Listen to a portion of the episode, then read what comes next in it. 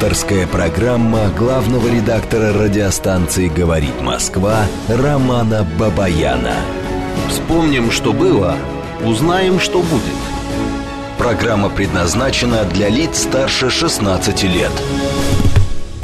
В столице России, Москве, 18 часов и уже почти 6 минут. Это радио «Говорит Москва». Я Роман Бабаян, главный редактор радиостанции. Добрый вечер всем. Давайте сразу, давайте сразу все наши телефоны, порталы и так далее. В общем, одним словом, все координаты. Итак, телефон прямого эфира 8495-7373-94 и 8. Телефон для нашего смс-портала плюс 7 925 4 восьмерки 94 и 8. Работает наш телеграм-канал. Говорит МСК Бот, можете писать здесь все, что думаете по поводу того, что я буду говорить, обме- обмениваемся мнениями. И идет трансляция. Трансляция у нас идет. А где у нас идет трансляция? В Телеграме и, собственно, на нашей странице ВКонтакте. Ну что, друзья, давайте, а, давайте вот так коротенечко пройдемся по событиям основным, которые разворачивались а, на минувшей неделе продолжают, собственно, разворачиваться и сегодня. Есть какое-то развитие у определенных событий. А потом мы с вами выделим главные темы и поговорим на, э, на эти темы, собственно, с вами поговорим, да, обменяемся мнениями. А неделя такая, я вам скажу, богатая достаточно на события, несмотря на то, что у нас плюс 32 практически везде, да, то есть лето в разгаре, но тем не менее, обычно летом а, вообще новостей никаких нет, там все время приходится высасывать из пальца, но здесь у нас на самом деле событий очень много. Значит, а, начнем с официоза. Путин поехал на встречу а, с нашими партнерами в, в прямом смысле слова, не вот с теми, а, которые в кавычках, а вот те, которые действительно. То есть он поехал, это было такое турне а, по среднеазиатским республикам. Значит, встретился с президентами, сразу с несколькими президентами и в Таджикистане, и в Туркмении, и с руководителями Ирана. Ну, в общем, такая насыщенная была история, насыщенная была поездка. Говорили о долгосрочных проектах в нефтегазовой э, отрасли, говорили о военно-политических различных там моментах интересных, э, обсуждали вопрос гипотетической возможности того, что нам придется защищать границы, ну, например, там с Таджикистаном, а, в случае, если вдруг что-то такое придет в голову нехорошее руководителям движения Талибан и так далее, и так далее. Подписали там некоторые документы, да, но подождем, подождем, посмотрим, к чему все это приведет. Тем не менее, президент, находясь, собственно, вот там, делал, а, делал заявление. Про эти заявления мы тоже с вами обязательно поговорим. Параллельно с этим, параллельно с этим, нарочно не придумаешь разворачиваются события в Каракалпакии. На, можно ломать язык, называть Каракалпакстан там, и так далее, и так далее. Но всю жизнь говорил Каракалпакия, поэтому буду говорить Каракалпакия. Разворачиваются события вот в этой вот республике. По большому счету, ну, вот к чему опять это все приведет, пока непонятно. Прилетел президент Узбекистана, а, заявил о том, что не будут приняты никакие поправки в Конституцию, которую лишают там Каракалпакию, собственно, статуса независимого, суверенного. Там была формулировка «суверенное государство». А, вроде бы должны были бы все разойтись, но никто не разошелся. Интернет просто забит видеорядом, при этом он такой, знаете, суровый-суровый. Видеоряд, там люди простреленные, раненые, убитые, потом есть колонны а, спецтехники, полицейские и м, вокруг ужи такого красного цвета. А, но профессионалы говорят, что на самом деле это не кровь, то есть это не ужи крови, по всему Нукусу, это столица Каракалпакии, а это, скорее всего, а, вот та самая жидкость, которой полицейские пытаются разогнать обычно толпы протестующих. Но, но, ведь что интересно на самом деле во всей этой истории? Каракалпакам терять нечего, по большому счету. Это такая, такая большая по территории провинция Узбекистана, но при этом да, совершенно верно, Глеб. Вот вы пишете, что не может быть столько крови. Но все же нач- начинали вот расшаривать, собственно, эти видео именно с упором на то, что это море крови. Я где-то даже видел там э, такое сравнение с оралом. Орал высох, а вот э, кровь, собственно, вот сейчас вот его, как говорится, да, реанимирует. Это такая большая по территории часть Узбекистана, это 40%, вот говорят эксперты, 40% территории Узбекистана это Каракалпакия. Но при этом это самая бедная территория Узбекистана. И э, мало, малочисленная. Что там всего каракалпаков на самом деле, там даже двух миллионов нет. При этом число э, каракалпаков непосредственно в Каракалпаке уменьшается из года в год уменьшается и уменьшается. Интересное вообще такое образование, очень интересное.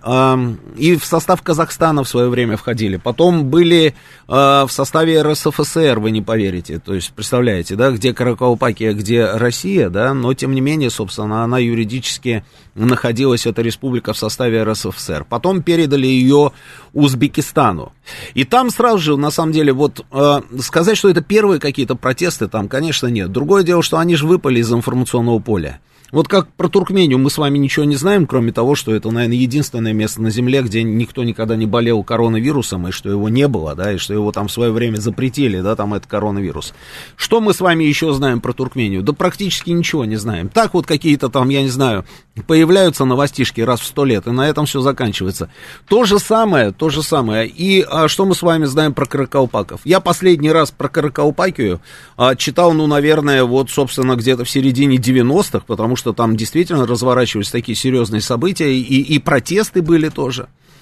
Они чего боятся? Их мало. Их мало, узбеков много. Узбекистан, на секундочку, население Узбекистана это 35 миллионов, если я не ошибаюсь, да, человек. Подавляющее большинство это, естественно, узбеки.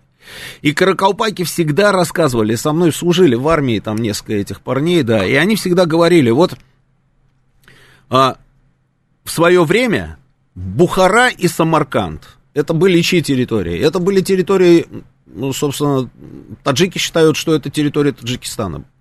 Это города были населенные таджиками. И Бухара, и Самарканд. А что сегодня мы знаем про Бухару и Самарканд? А про Бухару и Самарканд мы уже давным-давно знаем, что это жемчужины, что это туристические такие маршруты, что это очень красиво, это мечети там и так далее, и так далее, но Узбекистана – вот здесь, вот здесь, если вы поговорите с любым а, таджиком или с любым узбеком, вы сразу поймете, как нежно они друг друга любят. Нам же, мы же, знаете как, мы же привыкли к чему? Мы привыкли к тому, что там таджики, там, ну, дворники там где-то во дворе, там еще там вот как-то что-то там на каких-то стройках, и узбеки то же самое. Но они-то прекрасно друг друга различают. И они друг друга очень нежно любят очень нежно любят. А почему? Корень именно здесь. И вот каракалпаки говорили, что с того самого момента, когда Бухару и Самарканд передали, собственно, Узбекистану, все узбекские власти, и советские, и потом уже власти непосредственно, как говорится, суверенного там Узбекистана, проводят, проводили и проводят очень жесткую э, такую вот национальную политику, которая приводит к тому, что таджиков практически уже и не остается в этих когда-то практически на 100% таджико населенными, населенных городах. И каракалпаки говорят, нас вообще мало, мы, нас даже меньше, там, чем таджиков в разы, да, и а, единственный вот вариант, это когда мы вот так компактно живем и при этом имеем права независимого государства. А они действительно имеют права независимого государства. И у них прописано, у них есть и герб свой, там, и гимн есть, и флаг. Флаг точно такой же, как узбекский, только, по-моему, а, один цвет, да, отличает. Поднимите мне, пожалуйста, флаг, флаг Кар Каракалпакии. А, и в договоре с Узбекистаном у них было прописано, что они независимое государство. И вдруг сейчас произошла вот эта утечка, что а, ребята, вот сейчас вот-вот-вот-вот, ну это же вот практически флаг Узбекистана, да, правильно же, да? Вот у узбеков в середине, в середине узбек, вот белая полоса, а у каракалпаков желтая, да, совершенно верно. А у них было прописано, что они входят в состав Узбекистана, причем это добровольное, как бы вот их вхождение в состав Узбекистана, но при этом остаю, оставляют за собой право в случае чего, в случае необходимости оттуда выйти. Через проведение референдума они просто оттуда выходят и все, и становятся независимым государством.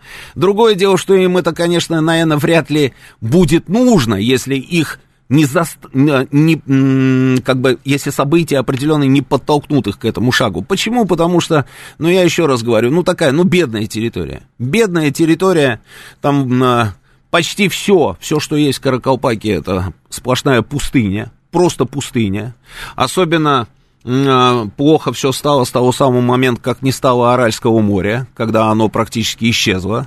И э, пока было море, там еще можно было каким-то образом жить. А, и рыба, и, еще что-то, еще что-то, да. Как только море не стало, эти территории стали просто такими, знаете, вымирающими абсолютно территориями. Но вот э, у Каракалпаки с одной стороны одна пустыня, с другой стороны другая пустыня. Поэтому, по большому счету, выходить из состава Узбекистана, я думаю, они никогда бы сами бы и не сделали бы этого.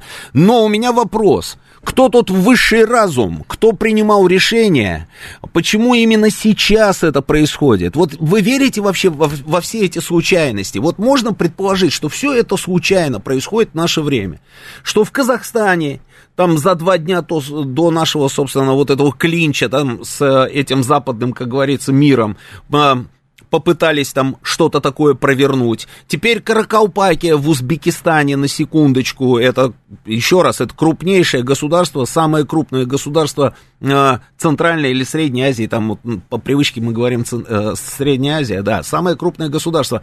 И это государство качают через ту самую автономию, которая есть в составе этого государства. Все это вот как-то я не знаю, само собой происходит. Вот мне почему-то во все это не верится. Но кто, кто занимается, собственно, раскачиванием этой ситуации? Почему именно сейчас кому-то там пришло в голову вносить какие-то поправки в Конституцию, и при этом в этих самых поправках обязательно должно было быть, собственно, вот эта вот история, этот пункт по поводу лишения а, а, Каракалпакской вот этой вот республики суверенности. Я не верю в эти случайности. Кто-нибудь верит в эти случайности? Ну, если верите, вот напишите мне. А, приехал президент Узбекистана, пообещал, что ничего не будет, протесты продолжаются. Как вы думаете, почему они продолжаются? Почему люди не успокаиваются? Может быть, есть какие-то силы, которые продолжают, собственно, использовать вот этих вот несчастных каракалпаков, да, а, зажатых пустынями со всех сторон а, в, в собственных интересах? Может быть. Может быть. А, мне пишут, что Владимир Вольфович, имеется в виду Жириновский, я так понимаю, в 2019 году там прогнозировал разжигание в Кракаупаке. Слушайте, а, я вам скажу так, что я, я понимаю, что сейчас мода, мода а, на Владимира Вольфовича, да, умнейшего человека, царство ему небесное. И все время там под любые события пытаются найти какие-то его высказывания. Но здесь э, не нужно, как говорится, быть э, чрезвычайно мудрым, понимаете, для того, чтобы понять, что вот эта вот э, точка или вот эта точка в той или иной стране является э, слабым звеном, ну, ну что, ну давайте посмотрим на Молдавию, да, он Приднестровье, пожалуйста, уже сыграла, да, еще впереди Гагаузия, ведь там же тоже можно все это дело поджечь. На Украине что происходит? А что происходило в районе Нагорного Карабаха, там, который был в составе Азербайджана в качестве НКО, да, Нагорно-Карабахской автономной области? И это как раз вот ровно то, что, как говорится, первое приходит в голову тем, которые хотят расшатать эту ситуацию. Это всегда сделать достаточно просто. Но почему именно сейчас это произошло и к чему это все может привести? Вот вопрос. Вот вопрос. А, ну, не знаю, не знаю. Мне, мне все это не нравится, мне все это не нравится, и очень хочется надеяться на то, что там все успокоится. Но почему-то мне кажется, что, а, а, что что, что, наверное, эти события будут развиваться. Может быть, не прямо сейчас и не завтра, и не послезавтра, но тем не менее, если уже решили разыграть эту карту, эту карту будут разыгрывать. Идем дальше. Идем дальше. Вижу, вижу ваши сообщения, да, управляемый хаос, да, совершенно верно. Кроме а, Узбекистана, пытаются раскачать опять лодку в Грузии. Хорошо бы российским и грузинским спецслужбам поделиться информацией об источниках финансирования протестов. Да, да, да, обязательно есть какие-то источники финансирования протестов, да, совершенно верно. Эм, пиндосы поняли, что хохлы отъезжают и готовят новый э, для России. Э, люди не верят президенту Узбекистана. Ну, слушайте, люди верили президенту Узбекистана, а теперь вдруг они перестали верить президенту Узбекистана. Ну, как-то вот так вот по щелчку, да, вот они верили, а сейчас перестали. Есть, есть, э, собственно, еще одно мнение, и оно тоже, наверное, все-таки где-то там по касательной влияет на эту ситуацию – ведь это же что за территория? Вот если мы с вами берем это Аральское море, да, все же видели, наверное, эти картинки ужасные, да, то есть пустыня, и в пустыне стоят эти корабли, да, где-то ржавые, где-то еще какие-то там эти корабли, где-то уже от кораблей там остался только один скелет. А Аральское море, почему, собственно, Аральское море высохло? Ну, почему высохло Аральское море? Местные люди говорят, знаете как, они говорят, что это море выпил человек, имею в виду человека вообще, не какого-то конкретного, а в принципе. А это действительно так, потому что это же процесс, который не в одночасье случился, да, там, начиная еще, по-моему, если я не ошибаюсь, там с 70-х, что ли, готов, когда в Советском Союзе приняли решение о том, что необходимо поднимать сейчас вот в этих самых районах а, и производство риса, рисовые плантации и, и, и хлопок, а все это требует воды, причем в больших количествах. И поэтому начали, собственно, две реки, Амударю и Сырдарю, а именно они питали, собственно, это Аральское море, начали их а, а, устраивать заборы воды из этих рек. И в итоге потребление воды превысило а, все мыслимые и немыслимые, как говорится, размеры, и море стало высыхать. И вот сейчас говорят о том, что это разбираются друг с другом и подзуживают, на самом деле, каракалпаков э, бедных, подзуживают там люди, которые ну, такие, знаете, олигархи от риса. То есть это вот их интересы, и а, это в узбекской элите, в узбекской. Почему? Потому что якобы еще при Исламе Каримове все те, кто занимался производством риса в Каракалпакии, а это бешеные деньги – это бешеные деньги. А, эти люди отстегивали определенным своим товарищам так называемой крыши в Ташкенте, которая существовала, отстегивали деньги. Сейчас поменялась элита, поменялся президент, а те люди, которые сейчас пришли, а, они еще не наелись, а деньги не получают от этих рисовых магнатов. И вот таким вот образом, собственно, пытаются а, каждый по-своему достичь собственного интереса. Понимаете, ну такая версия тоже есть, но я не знаю, насколько это все все правильно. Одно точно совершенно, что ситуация тревожная, и нам это совершенно невыгодно, потому что так или иначе, так или иначе, вот как с Казахстаном все упало на нашу голову, и мы спасали потом всю эту ситуацию, правда, нам потом сказали, что нас никто не просил, но это уже другая, другая а, история. То же самое в случае, если вдруг что-то будет происходить на узбекском направлении, это опять станет нашей проблемой. И не вмешаться туда мы не сможем, потому что если мы туда не придем, туда придут обязательно а, кто-то другой. Так, вижу, вижу ваши сообщения, да. А, это цепь закономерных случайностей, пишет 6144. Ну, может быть, может быть. Анна нам пишет, раз Путин уехал из страны, значит, СВО идет нормально, и Путин чувствует себя уверенно. Это да, это сто процентов, это называется детали, ищите детали и анализируйте. Узбекистан не в ОДКБ, к тому же, а это ничего не значит. А это ничего не значит. Узбекистан не в ОДКБ, но это абсолютно не помешает Узбекистану обратиться официально за помощью к Российской Федерации, и мы, собственно, будем эту помощь оказывать. Даже не сомневайтесь в этом. Везде на постсоветском пространстве разжигают уже 30 лет, в основном на национальной почве, на почве непризнанных территорий. Совершенно верно, Сергей. И, э, не нужно быть Владимиром Вольфовичем Жириновским, чтобы предсказать, где может случиться очередная, очередная горячая точка пускают, пускает Талибан, ведет свой миротворческий контингент на территорию Каракалпаков, предлагает нам мастер. Мастер, вы серьезно э, считаете, что это отвечает нашим интересам, если талибы будут наводить порядок на территории бывшего Советского Союза? Я не думаю, что вы правы. Э, Каракалпакии при Союзе была автономная республика. Совершенно верно, я об этом уже говорил. Сегодня Донецк прям разносят, 5 часов продолжается обстрел. Куча домов разбита, горят дома, гостиницы, много раненых. Алексей ТТ. Алексей, об этом обязательно тоже будем говорить чуть попозже. Это более глобальный вопрос, это кризис капитализма. В Узбекистане турки опять рулят. А это вот к моему заявлению, что если мы не придем туда наводить порядок в случае необходимости, то туда обязательно, Григорий, придут те самые турки, про которых вы мне написали.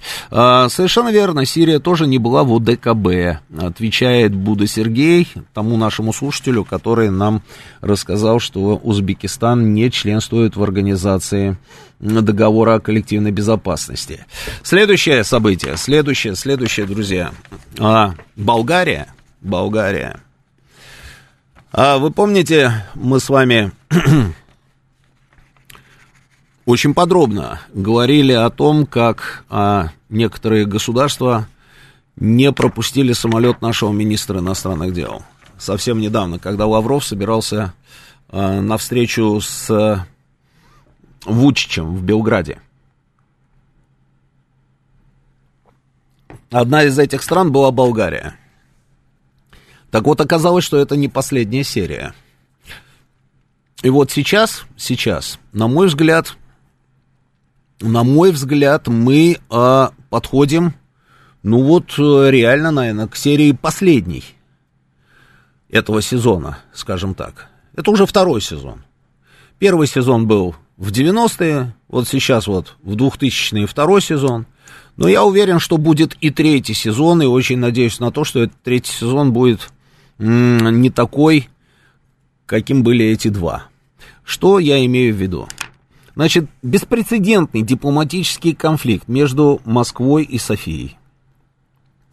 Все все знают, но я так напомню, да? А, председатель правительства Болгарии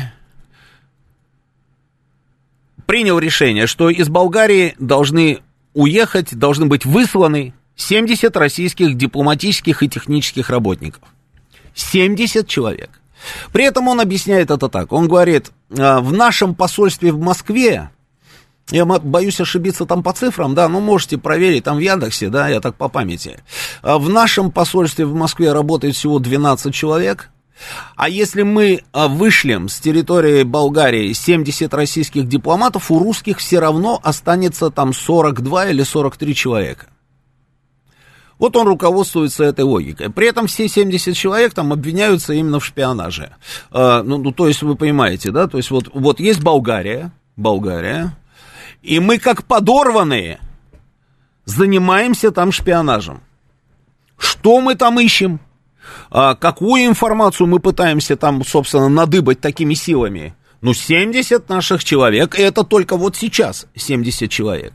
А, но все занимаемся вот, собственно, этим самым шпионажем. Видимо, вот такой логикой руководствуется господин Петков. Но при этом, мы при этом, мы прекрасно понимаем, что, а, наверное, все-таки господин Петков не сам по себе пришел к такому решению. Мы это понимаем. Мы об этом открыто говорим, что, скорее всего, за господином Петковым там стоят какие-то старшие товарищи.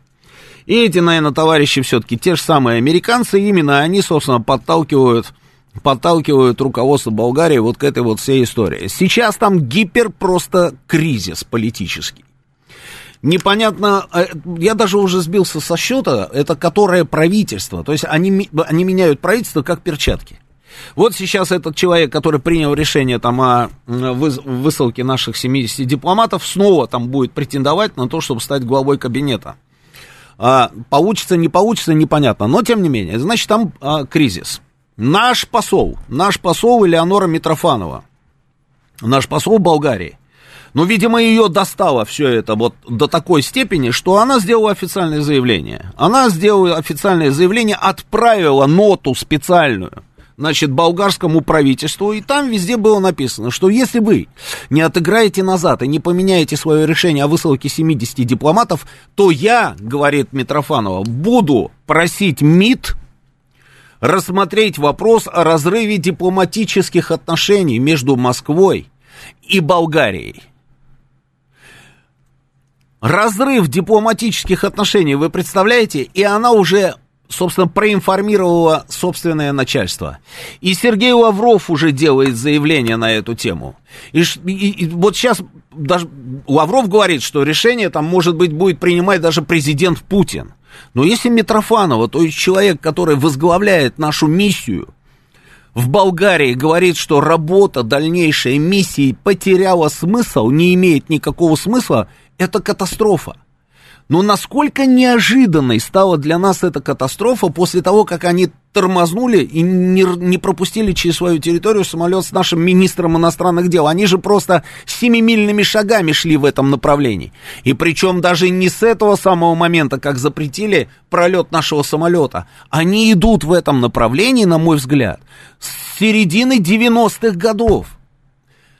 А почему я так думаю, я вам расскажу буквально через несколько минут. Сейчас новости на «Говорит Москва».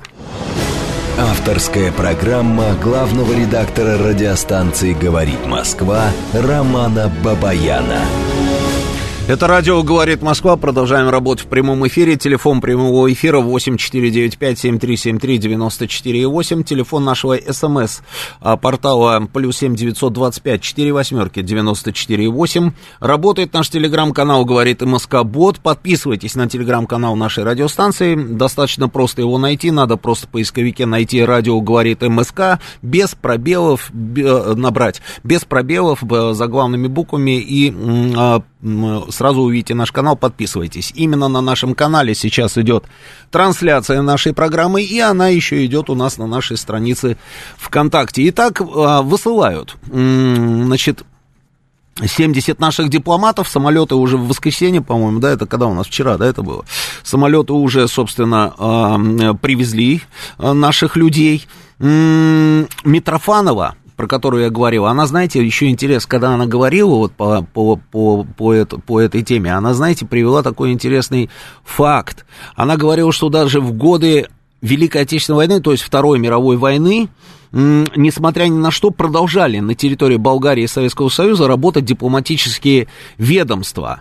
А, они прерывали свою работу на очень короткий промежуток времени, но при этом, собственно, а, потом снова эти отношения были восстановлены и э, уже больше не прерывались. То есть даже в то самое время, даже в то самое время, когда Болгария, на секундочку, в годы Второй мировой войны, выступила союзником Германии, мы это с вами тоже помним. Мы это помним. А даже тогда дипломатические отношения не разрывались. И вот сегодня, в 2022 году, мы на пороге того, что у нас будут закрытые посольства и генеральные консульства. Интересная история, да? А, почему я говорю, что Болгария а, уверена, на самом деле, шла к вот этому результату середины 90-х годов? Я сейчас попробую вам объяснить. Я просто помню, если я не ошибаюсь, ну вот ребята сейчас меня поправят, они же загуглят сейчас обязательно это все, э, то, что я буду говорить, сейчас загуглят, и мы точно сверим, как говорится, э, даты. Но если я не ошибаюсь, это было году, наверное, 96-м, 97-м. То есть вот развал Советского Союза, и пошли определенные процессы ну, не только в наших республиках они шли, эти процессы, они шли, собственно, на территории стран Восточной Европы, которые были нашими союзниками. И вот мне кто тут, Григорий, по-моему, из Санкт-Петербурга, да, написал, что а, курица не птица, Болгария не за граница. Да, совершенно верно. Мы еще и называли, собственно, Болгарию там 16-й республикой Советского Союза, да. А Болгария... А, Болгария абсолютно не лишилась никакого суверенитета по итогам Второй мировой войны. Сталин не захотел такого поворота событий. Более того, Болгария а, еще и оказалась в составе стран-победительниц, да? Хотя так же, как и Венгрия, были союзниками гитлеровской Германии в годы Второй мировой войны, но оказались потом в нашем лагере, в нашей зоне ответственности. Мы никогда никого не упрекали. Болгары всегда говорили, что они с теплотой относятся к нам. Это, это действительно так. И сейчас это так, это сто процентов. А, и они говорили, что в годы Второй мировой войны напрямую наша армия с болгарской армией нигде там, как говорится, не воевала. Да, это все понятно. Это все понятно. Ну вот в этих республиках тоже разворачивались определенные события. И я помню, наши съемочные группы, я тогда работал в Вестях, ездили туда в командировку. Ездили в командировку в Софию освещать так называемые акции протеста. То ли 96-й, то ли 97-й год. Значит, как выглядели эти акции протеста? Я вам сейчас попробую это дело описать. А, я хотел найти видео, если честно, да, на YouTube я хотел найти видео. Но на YouTube этого видео нет. А, его просто нет. Я не знаю почему. Может быть, потому что тогда, собственно, и YouTube, как говорится, как такового не было, да, в те годы. Но, тем не менее, я вам сейчас попробую описать. А вы послушайте и найдите, называется мне, 10 отличий. Студенты, молодежь, 96-97 год. Они стоят в центре Софии. Тот, кто был в центре Софии, а, те знают, что там есть такой вот пятачок в самом центре города. И на этом пятачке были сконцентрированы все органы власти. Я уже давно просто не был в Софии, если честно, да, но вот последний раз, когда я там был, это все было на одном пятачке. Здесь же был парламент, здесь была, э, как это, это, резиденция президента, да, скажем так, резиденция президента, и э, здесь же был кабинет министров, правительство. Это, все это вот на одном пятачке. И вот на этом самом пятачке стояли студенты, а, очень долго стояли. И знаете, что они делали? Они подпрыгивали на одной ноге и кричали такие оригинальные э, слова. Я первый раз, мы все тогда это видели первый, в первый раз. И кричали они следующее, внимание. Кто не скачет, тот червен. Кто не скачет, тот червен. Похоже на что-то, нет? Скажите мне. Невероятно, да? Это сейчас мы с вами, да, как только, вот я пытался именно по этой кричалке, собственно, найти события в Софии, там, 96-97 там, или 95-го годов, я уж не помню точно, когда это было, а вы все никак найти не можете. Но как только я, кто не скачет, тот что, и сразу в поисковике там мне дает Москаль, и понеслось вал там видео а, а, с Украины, видишь, да, вот, вот, какой у тебя. А вот кто не скачет, тот червен. Я первый раз первый раз увидел это именно в Софии. Вот подобного рода пр- протест. Интересно, да? Приехал наш корреспондент, я как сейчас помню, она вернулась оттуда и рассказывала о том, что она там видела, как она там все это дело снимала, она записывала там бесконечное количество интервью там с этими людьми, да. И она была в шоке, она говорит, слушай, это, говорит, просто невероятно, это такое ощущение, как будто... А, тысячи людей находятся под гипнозом, абсолютно, как говорится, вот все как вот как сумасшедшие, как одержимые какие-то. Они прыгают и орут все просто вот до хрипоты, кто не скачет, тот червен, кто не скачет, тот червен. Что имеется в виду? Кто не скачет, тот красный, да, если переводить, правильно? Под красными подразумевают кого? Коммунистов. Значит, расклад там был такой. Расклад был такой. А, в Болгарии как только обрушился весь социалистический лагерь, тут же появилось огромное количество различных организаций. И, а, и фонд Сороса, и, а, как это, сейчас, секундочку, я вспомню, как называлась эта контора?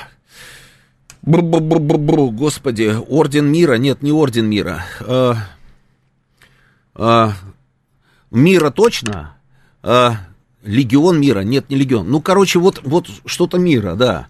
Это организации были все такие, знаете, они вроде бы как а, правозащитно-гуманитарные там и так далее, и так далее.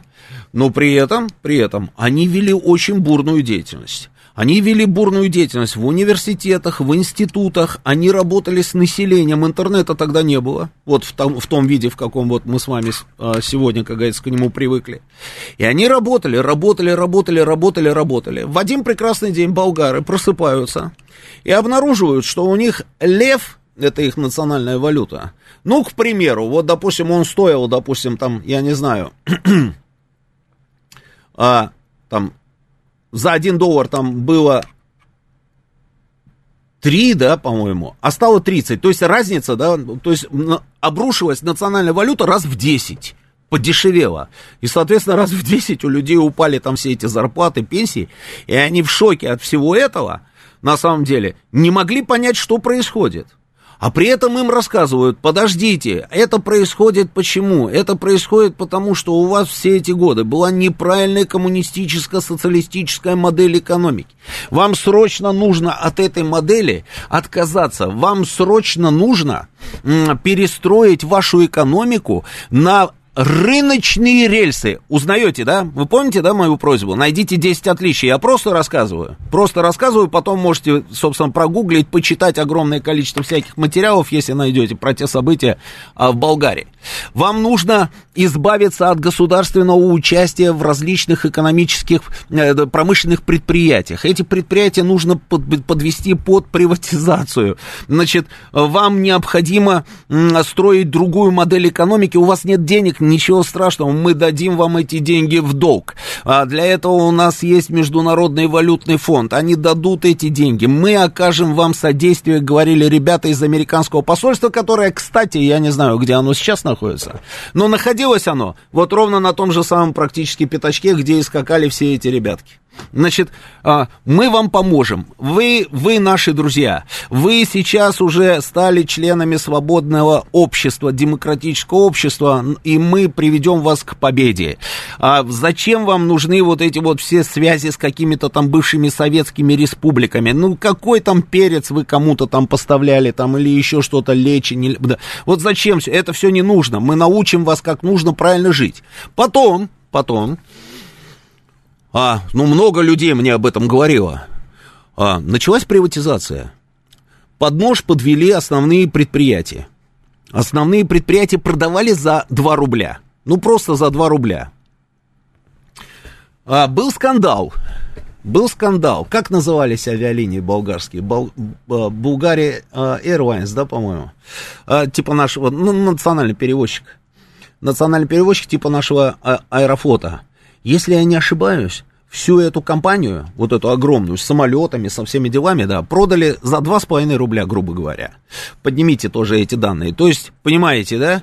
А, и кто-то же это все купил. Самолеты, базу, вот это вот, все, все, все, все, все. Кто-то стал вот единоличным хозяином.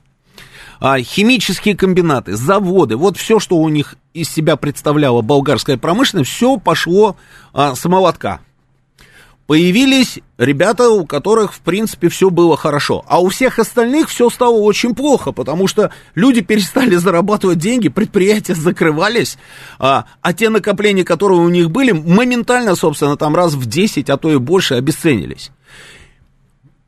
На этой самой волне, собственно, появляется вот эта самая молодежь, которую которую уже вот эти вот ребята из этого ордена мира, как называется эта организация, а? а они уже, собственно, вот их вот выкормлиши такие, да, а, стали лидерами там в этих студенческих организациях, и вот в какой-то момент они оказались на этой площади и начали скакать начали скакать. А потом, потом, в репортажах, которые мы показывали в вестях, мы показывали, как им раздавали деньги, на секундочку.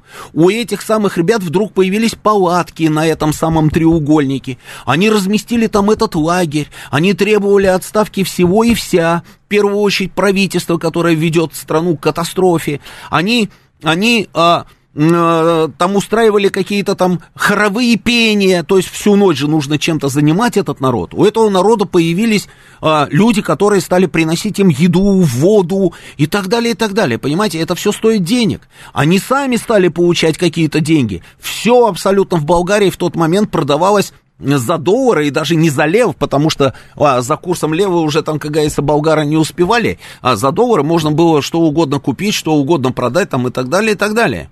И в один прекрасный день, внимание, что случилось? А в один прекрасный день один из э, людей, который, собственно, оказался вдруг лидером протеста, а это человек, который был в правительстве и занимал должность министра финансов, если я не ошибаюсь, а я вряд ли ошибаюсь. Этот самый человек, собственно, вышел э, к этим ребятам и сказал, все, правительство уходит в отставку, мы победили, а наши американские друзья, как говорится, будут с нами, и они нас поведут в светлое будущее. Вот вам, пожалуйста, середина 90-х. Мы тогда даже здесь не понимали, что это такое. Про словосочетание «цветные революции» мы вообще не слышали. Не слышали цветная революция этого словосочетания в принципе. Я думаю, и болгары тоже не слышали всего этого. Но вот ровно с того самого момента, собственно, Болгарию начали захватывать. Вот можно это называть как-то по-другому, ну давайте будем это называть именно так. Именно того, с того самого момента Болгарию стали захватывать, а уже через три или через два года, в зависимости вот от того, когда эти события развались, то ли в 96-м, то ли в 97-м, Болгария была одной из тех самых стран, которая не пропустила российские военные самолеты с нашими десантниками, которые должны были прилететь на Слатину. Интересная история, да? Интересная. А, и еще одну штуку хочу вам зачитать. Сейчас я ее зачитаю вам, секундочку. Эта вещь называется... Сейчас, сейчас, сейчас, сейчас, открою, открою. Да, что ж такое-то? Где это? Высочайший манифест, это называется, Николая II. Вот набери мне, пожалуйста, здесь. Высочайший манифест Николая II. Тоже интересное, вот, вот Николая II, да, давай, открывай. А, вот, ну давай, открывай. Вот зачитаю. Высочайший манифест Николая II. Текст есть манифеста у нас, да? Сейчас, сейчас, сейчас, сейчас, сейчас. Не-не-не, это не текст. Давайте мне текст. Там очень хорошие формулировки. Я, конечно, помню, на, о чем он, этот манифест вообще, в принципе. Но лучше вот все-таки близко, близко к оригиналу. 17 октября... А, нет, это не то. Высочайший манифест о Болгарии. Набери. О Болгарии. Николая II о Болгарии. Да. Вот. Божию милостью, да, я дальше сам. Божию милостью мы, Николай II, император и самодержец всероссийский, царь польский, великий князь финляндский и прочее, и прочее, и прочее, объявляем всем нашим верноподданным – коварно подготавливаемая с самого начала войны и все же казавшаяся невозможную измена Болгарии славянскому делу свершилась. Болгарские войска напали на истекающую кровью в борьбе с сильнейшим врагом верную союзницу нашу Сербию. Россия и союзные нам великие державы предостерегали правительство Фердинанда Кобургского от этого рокового шага. Исполнение данных стремлений болгарского народа присоединение Македонии было обеспечено Болгарии иным, согласным с интересами славянства путем, но внушенные германцами тайные корыстные расчеты и братоубийственная вражда к сербам превозмогли Единоверная нам Болгария, недавно еще освобожденная от турецкого рабства, братской любовью и кровью русского народа, открыто встала на сторону врагов христовой веры, славянства, России.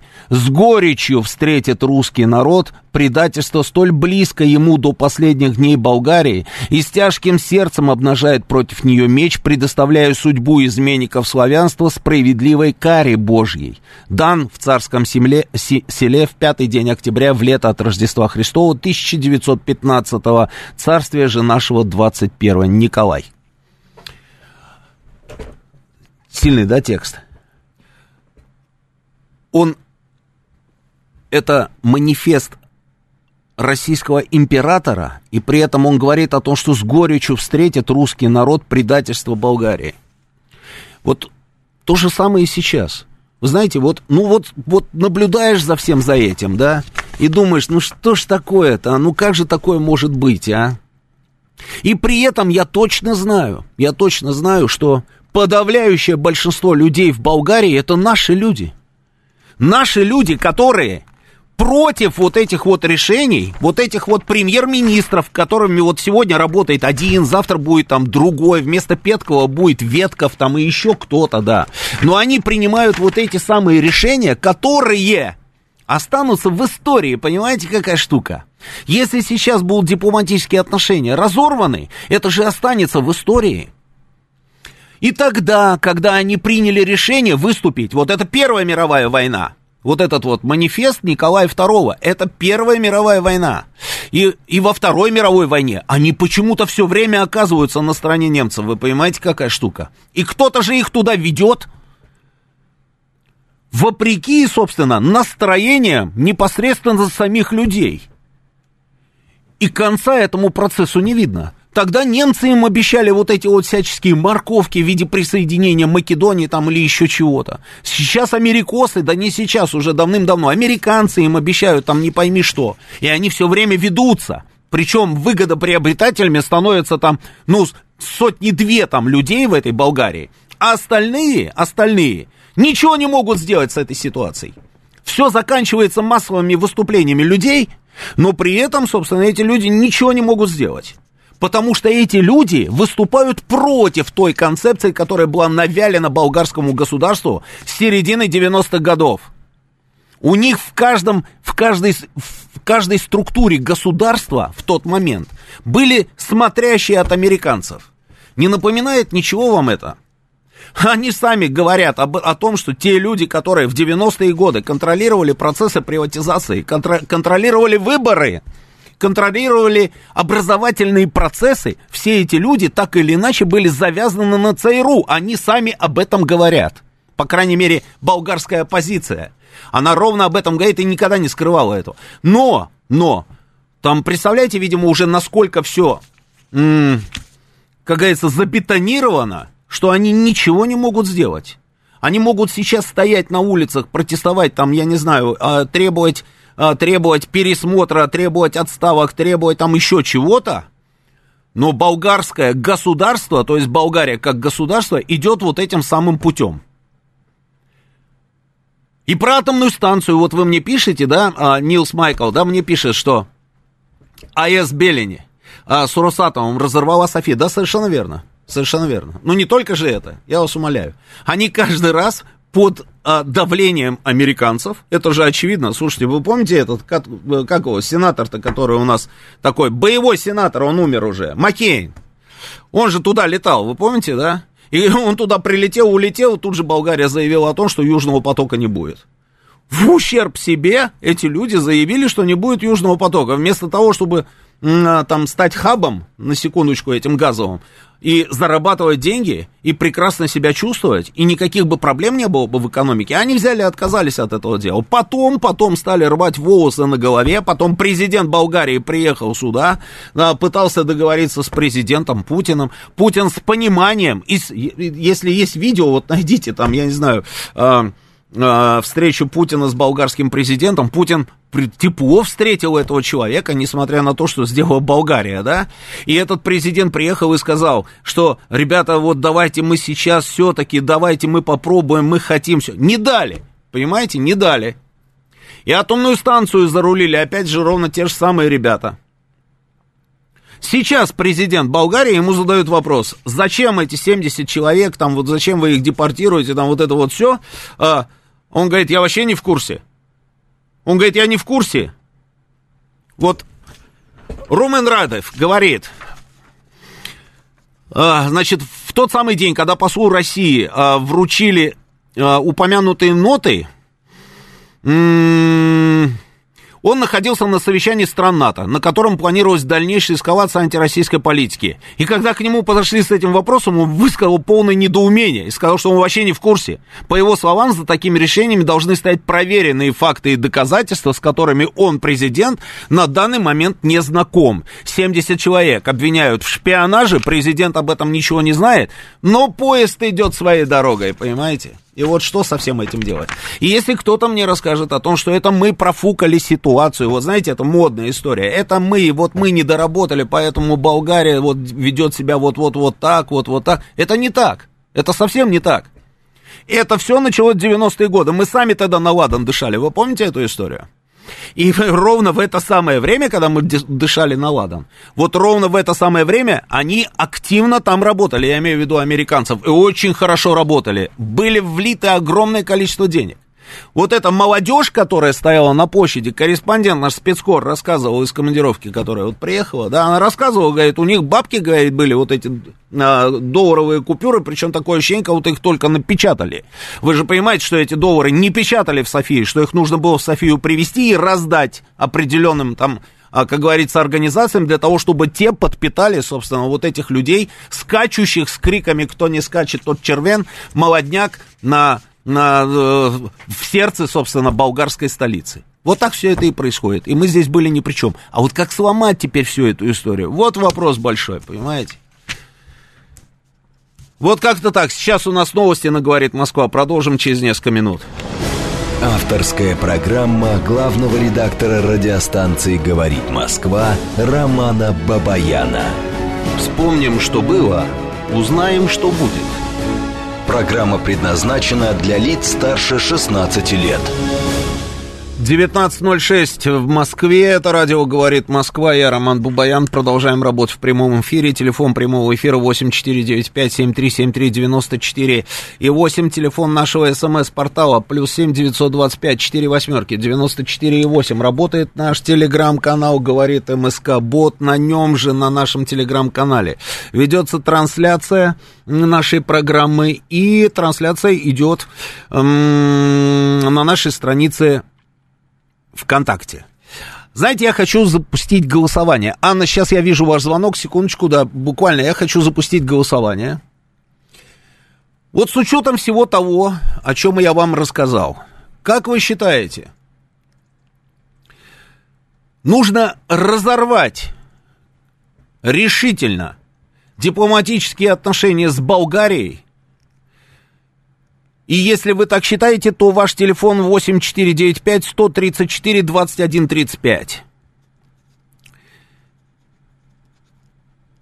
Если вы считаете, что несмотря ни на что, не нужно разрывать дипломатических отношений, нужно а, продолжать, собственно, работать, ну, в тех условиях, которые есть. Что нужно с пониманием отнестись к болгарам, которые оказались заложниками внешнеполитических там игр, заложниками собственных а, там товарищей, которые ими рулят, то ваш телефон 8495 134 21 36. Мне просто интересно, а, интересны ваши настроения. Вот просто очень интересно. вот как-то так, читаю ваши сообщения. Значит, а, Добрый день, Роман 2122. Ну зачем Болгарии сотни дипломатов? Халява для детей. Болгары требуют паритета численности дипкорпуса. болгары не требуют паритета численности дипкорпуса. Если бы болгары требовали паритета численности дипкорпуса, они бы об этом бы сказали. И давным-давно бы сказали. И при этом, а что такое паритет? Ну, у нас там, я не знаю сколько, сколько человек у нас там работает, да, наверное, больше, чем 70 точно, да, и больше, наверное, в районе 100, да, если 70 уехали, 42 остались, там 112 получается. Может быть, было еще больше, поэтому до этого тоже там мы обменивались, собственно, а, разными а, там персонами Нонграта, да, объявляли, там, они двое, мы двое, там, они троих, мы троих.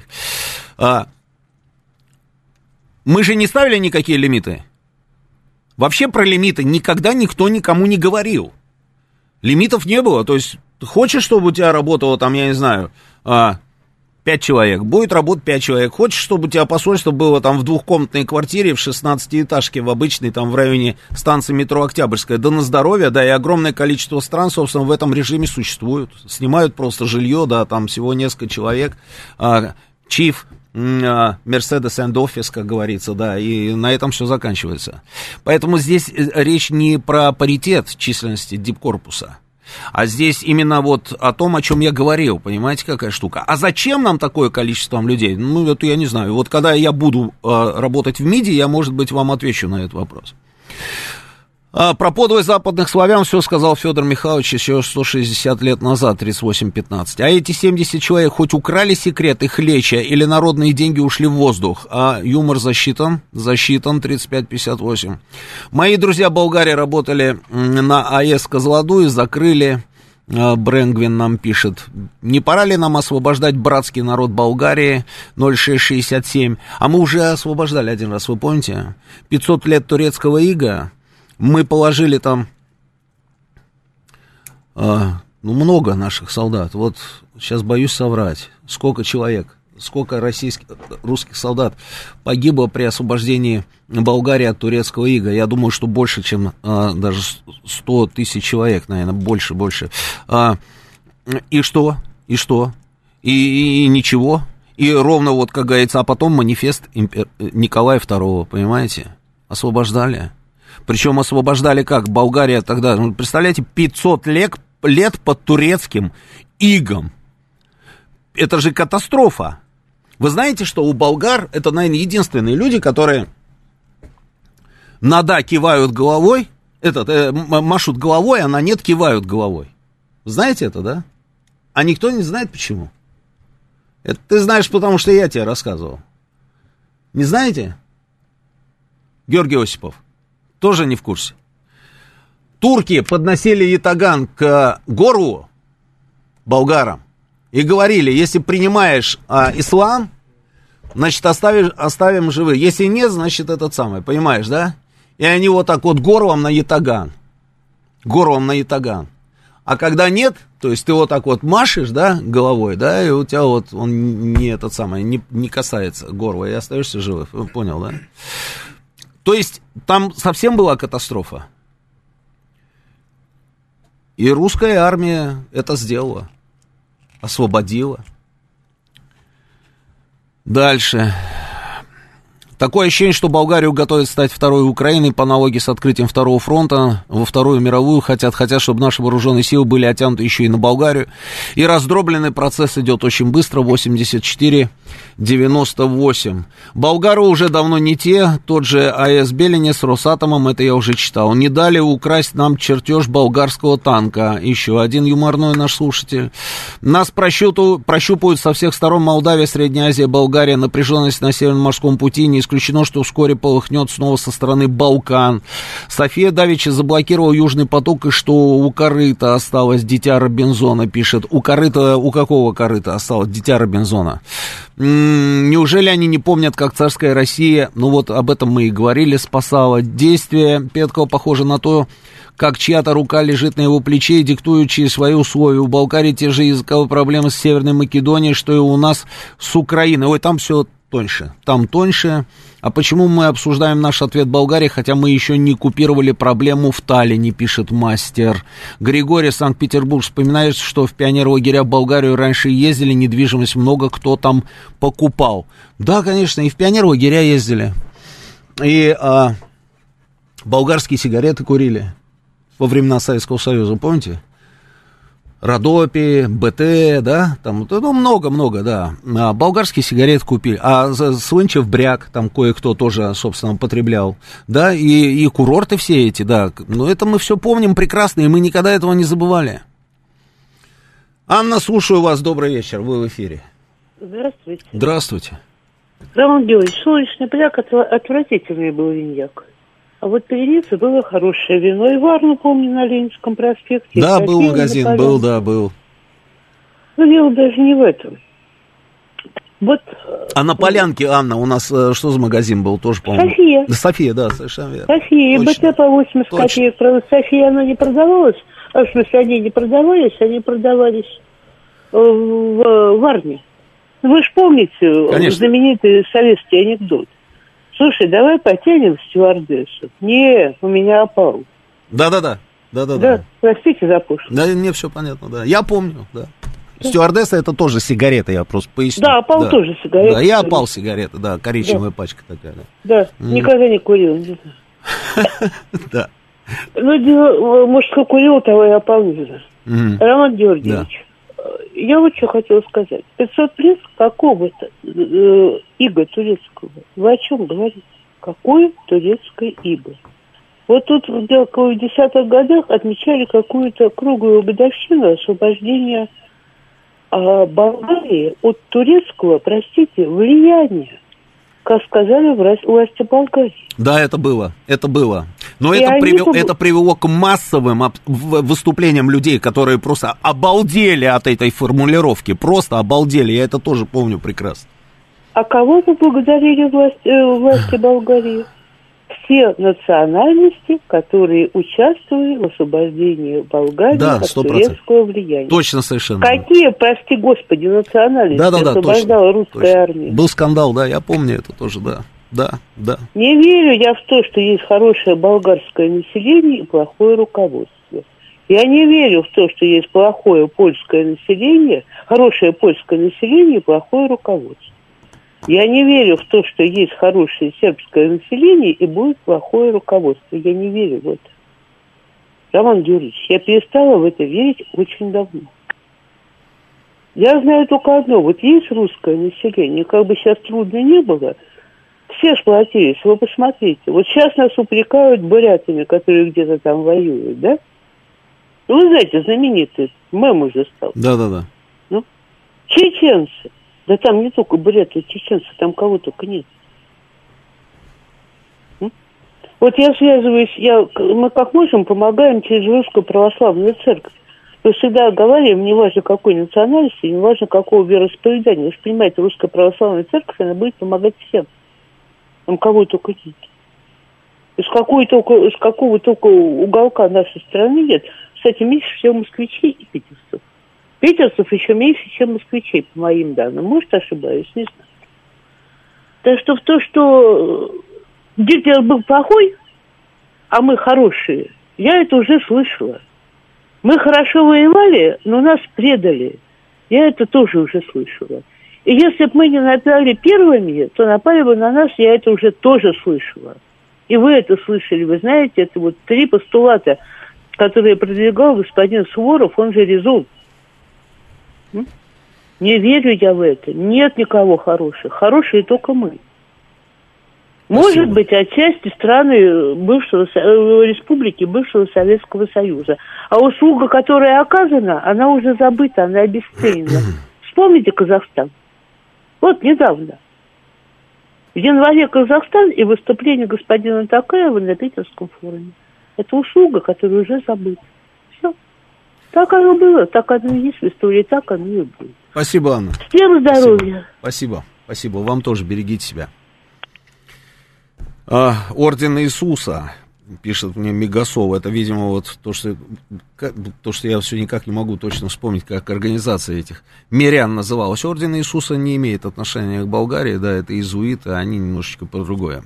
В Болгарии старшее поколение всегда смотрело в сторону РФ, молодежь смотрит в сторону Запада и США. Не все так линейно, не все так линейно, Элеха.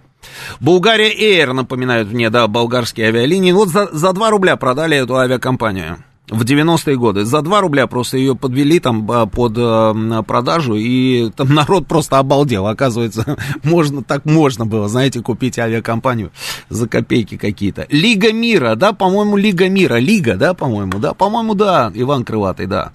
Там была нежная революция, или я путаю с 89-м. Я не помню, как она тогда называлась, но я помню вот, э, как она выглядела. Роман Георгиевич, правда всегда будет в проигрыше, так как она ограничена, а уже может быть сколько угодно. Вы знаете, а я с вами, не соглашусь, товарищ Владимир. Мне кажется, что правда всегда будет в выигрыше.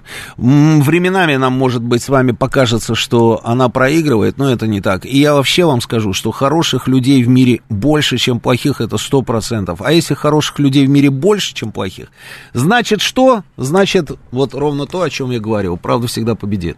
А, дальше. А сколько денег туда привезли наши люди, когда скупали недвижимость? Ничего не ценят и не помню. Ну, то, что наши деньги, а, наши люди привезли туда деньги, скупая недвижимость, ну, мне кажется, что это, это, это мелочевка по сравнению с тем, о чем мы с вами говорили. А то, что люди там что-то скупали, ну, да я знаю, да, огромное количество людей, которые в свое время, там бум же был, да, на эту вот а, болгарскую недвижимость, там Бургас, там еще что-то, да. И а, они все там вот на дачу-то ездили, как они говорят, там на это. Ну, это и что? Ну, и есть у них сейчас эти дома. Я не знаю, отнимут, не отнимут, но дома, по крайней мере, у людей есть. Так, э, тошнит уже от теплоты нашей, разве это политика, пишет Катя. Я уже давно смотрю, что все идет по одному сценарию. Видимо, хотят переиграть исход Первой мировой, а потом и Второй мировой войны. ВВ пишет. Слушайте, много они чего хотят, да, мало что у них получится, я в этом не сомневаюсь. Давайте следующий звонок. Сергей Алексеевич, слушаю вас. Добрый вечер, вы в эфире. Добрый вечер, Роман. Здравствуйте. Ну, вот я вас вопрос. поздравляю, Сергей Зачем? Алексеевич. ЛНР освободили. Кого? ЛНР. А, ну это да. Да, да. Ну я вас поздравляю персонально. Спасибо, Поздравляю да. всех наших с освобождением Луганской Народной Республики. Да, это знаменательное да. событие. Да. Зачем руководству Болгарии выступать против России по собственной инициативе? Да не зачем. Да не зачем. Стало быть, там стоит Вашингтон, и это понятно. А почему именно Болгария? Вполне вероятно, где наша болевая точка на Балканах? Сербия. Вполне возможно, через Болгарию хотят затеять какую-то провокацию. Вполне. Может, с Румынией, Допускаю. может, через Болгарию. Допускаю. А Сербия окружена НАТО. Там все. Хорватия, Босния, там это Черногория, Македония, все. А самая большая граница это Болгария, Румыния, Сербии. Вот тут, очевидно, они могут что-то затеять. А так, что болгарам-то лезть на рожон против России? Сидят и молчат, там вякают, поддакивают – а потом, сейчас э, вот это единство НАТО после победы нашей на Украине, она приближается, оно немного зашатается. На втором-то этапе ведь президент никаких признаков не проявляет, что мы не собираемся гнать на рубежи 97 -го года. Это второй этап, и он будет обязательно. Поэтому вот э, надо разрывать отношения, не надо, но это прерогатива президента, там им виднее – надо. Я просто не вижу такой необходимости. Болгария это не та страна, которая нас сейчас геополитически что-то на нас как-то влияет сильно. А вот на Сербию, она может выйти э, на Сербию, чтобы на, нам потрепать нормы на Балканах, э, нервы, это да. Я допускаю любые варианты, да, Сергей Алексеевич, согласен с вами, спасибо. От этих ребят можно жда- ожидать чего угодно, и, и то, что они все, им никак покоя не дает Сербия, это сто процентов, это сто процентов. Они ее и так, и это, и душат, и, и пытаются там умаслить где-то, и еще что-то, и еще что-то. Но те пока вот держатся, что там будет завтра, одному богу известно. Мистер Рассел спрашивает меня, здравствуйте, извините, а что произошло? Два вопросительных знака. Лето, мистер Рассел, лето. Можно взять сап, на Москва-реку и вперед, километров это к 40, и будет все замечательно. А смысл ругаться с исполнителями? Все, все равно, что кассиру в супермаркете предъявлять за высокие цены, Светланыч пишет. Это да, это правда. А цель разрыва дипотношений с Болгарией какая? Если они высылают наших послов, значит их руководство не дорожит дипотношениями с нами. Мы сделаем им медвежью услугу. Надеюсь, болгары перцами не отделаются. Роман в Индии и в Албании. Да и нет. Точно так же да. Покачивание головой влево-вправо. Серьезно, да? В Албании? Нет, слушайте, в Албании нет. Нет, в Албании нет. В Албании я был много раз. В Албании такой темы я не замечал. Миропавшин, там вот это вот мир, мир, да, и они все. Не-не-не. А, Давайте следующий звонок. А, возьму пару звонков, друзья, и мы все-таки поменяем тему. Все понятно с болгарами, да. А, кстати, я напомню, у нас идет голосование. Может быть, мне его уже закрыть? Давайте я его уже закрою. А, голосование. Я вопрос формулировал следующим образом. Если вы считаете, что нужно разорвать эти дипломатические отношения и дальше просто, как говорится, и пусть что хотят, то и делают болгары, то нужно было позвонить по телефону 495-134-2135. Если же наоборот, вы считаете, что нужно понять, простить, продолжать взаимоотношения, понимая, что, собственно, это а, политики, а не, а не люди, то нужно было позвонить по телефону 495-134-2136. Итак, Итак, 64% позвонивших за разрыв дипотношений. Я даже в этом не сомневался, на самом деле. И, соответственно, 36% э, процентов позвонивших считает, что нужно понять и простить. Добрый вечер, слушаю вас, вы в эфире. А, добрый вечер. Здравствуйте. Это, это Виктор 26 благодарю за эфир в Подмосковье. Да, Два Виктор, вопроса коротких. Короче говоря, вот вам и братушки докатились, да, у, ну вы меня поняли. Да, а понимаю, теперь второй да. вопрос. А, Роман, такое дело. Город Севастополь, стоят Да. корабли. Да. Ну выйдите ты хоть елки-палки на рейд, как говорится, гляньте на село. Как говорится, корабли наши гуляют, и на душе нам весело, правильно? Ну почему? А их не трамвай ходит, как, то есть это, их не корабли ходят, как трамвай, девятый номер у прохожих на виду. Ну елки-палки. А у них есть корабли? И- а, но все равно не ходят без нашего, это самое, хоть зайдите в нейтральные воды, хоть покажите, что мы есть, правильно? И еще насчет того, все вот этих мин. Э, Ну, есть же ф- это самое, тральщики, ну пусть они протралят, сделают, как говорится, нам карту, и, они, и мы будем проходить э, спокойно, а эти пусть взрываются и прочее, прочее. Вот мне что такое, обидно, хоть как моряку. Спасибо. Понял, спасибо. А, ну, ну, как военный моряк, вы должны понимать, на самом деле, что это решение принимает командование военно-морского флота.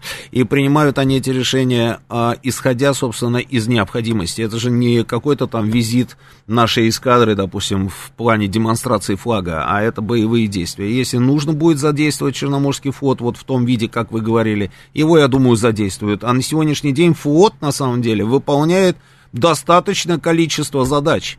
Достаточное количество задач, поверьте мне. А, кроссовки Ромика, пишет мне а, Сергей. Кроссовки Ромика. А что это, болгарская разве была история? Это, по-моему, Румыния была. Ромика это Румыния, ЦБ это была Чехословакия. Так, друзья, давайте меняем тему. Все, надоело мне Болгария. А, Наблюдаем за ситуацией и смотрим, к чему все это может привести. Теперь говорим про специальную военную операцию. Значит, я действительно поздравляю всех наших с тем, что мы освободили Луганскую Народную Республику. Это, это несомненно, исторический был день. Несомненно, исторический день. А, Президенту министр обороны напрямую доложил. Президент отдал распоряжение, что все подразделения, которые, должны, э, которые участвовали во взятии Лисичанска, должны сейчас отдохнуть. А, Вот тут звукорежиссер забивает торговая марка Ромика. Какая она немецкая, я тебя умоляю, она немецкая. Она была, по-моему, румынская, если я не ошибаюсь. Может, сейчас она стала а, немецкая. А, оказывается, она существует до сих пор, вы не поверите. А Цеба, посмотри, пожалуйста, есть Цеба у нас? Прям так интересно, вот существует до сих пор ЦЕБО. Посмотри, пожалуйста. А, значит, президент сказал, что подразделения должны отдохнуть. А, и это правильно, это правильно. Значит, все, все, все, собственно, теперь ждут освобождения ДНР. ДНР. И что, и ЦЕБа есть до сих пор? Нет, ЦЕБа... Не, 80-е годы это все понятно. Я сам могу таких картинок, что хочешь дать. Вот сейчас ЦЕБа есть? Нету ЦЕБа. Все, ЦЕБа давай, до свидания называть. Значит, подразделения должны отдохнуть, после этого начнется освобождение Донецкой Народной Республики. А, это понятно. Значит, на что я обратил внимание?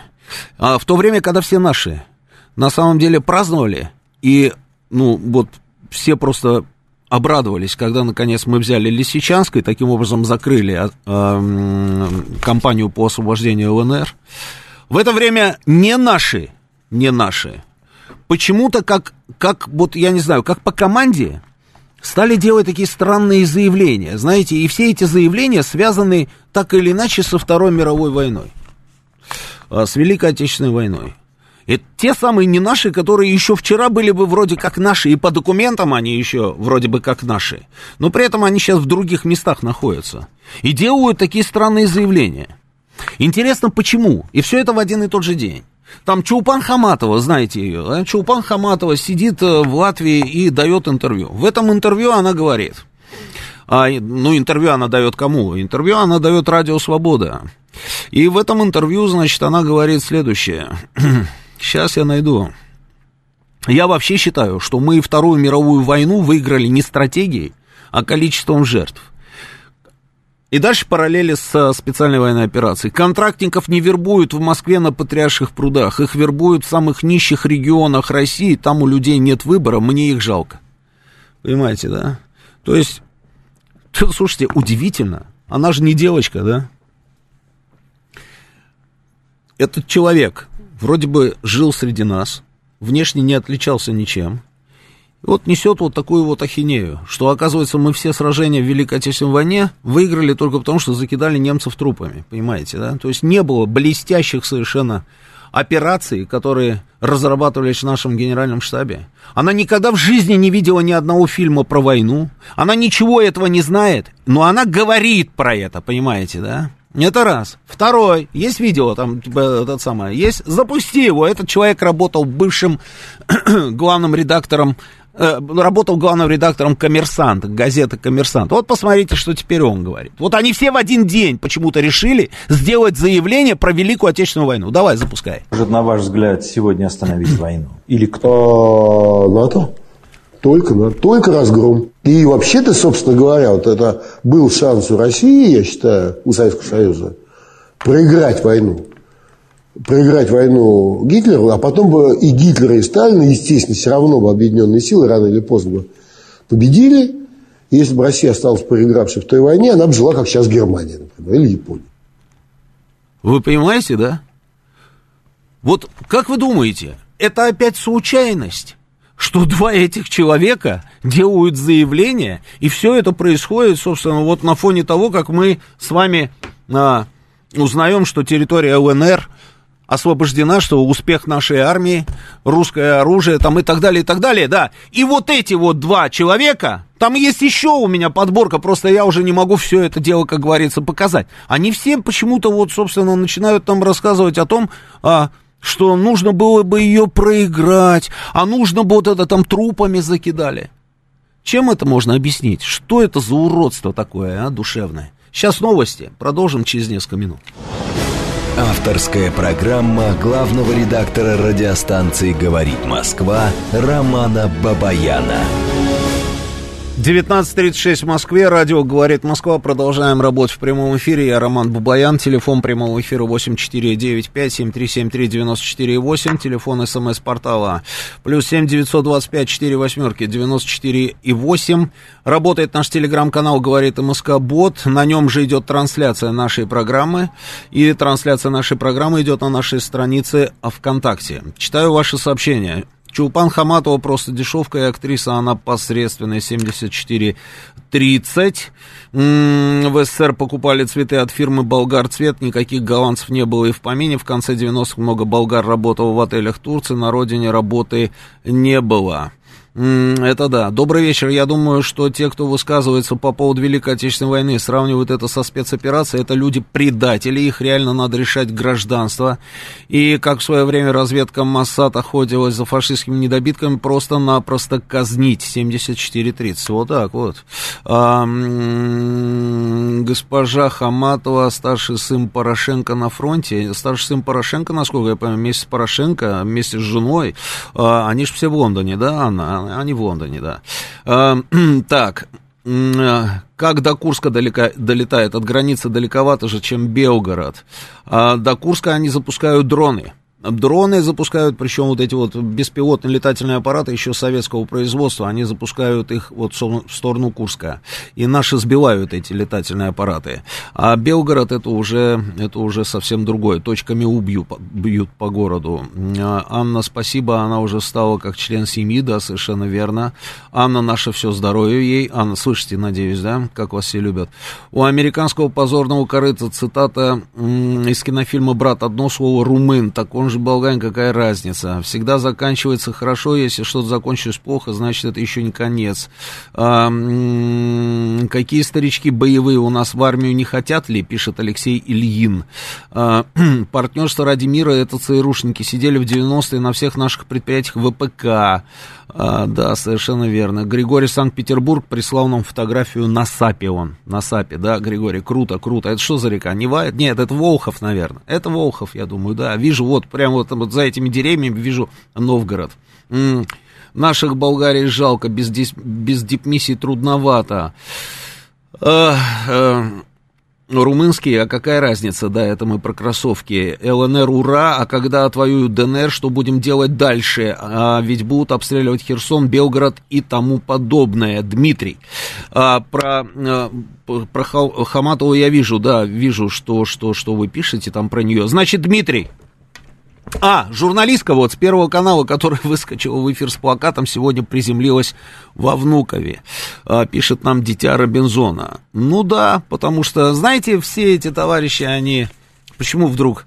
А, а мы вот, наверное, все-таки подумали наверное, и, решили, что, наверное, будем возвращаться. Да, вот будем возвращаться. Вы знаете, мы вот приехали в Тбилиси, мы не ожидали, мы просто не ожидали. Оказывается, оказывается, здесь с работой вот как-то как не очень. А вот мы поехали в Армению, мы айтишники, мы вот в Армению поехали и хотели жить в Армении, а потому что мы испугались, мы патриоты, но мы испугались.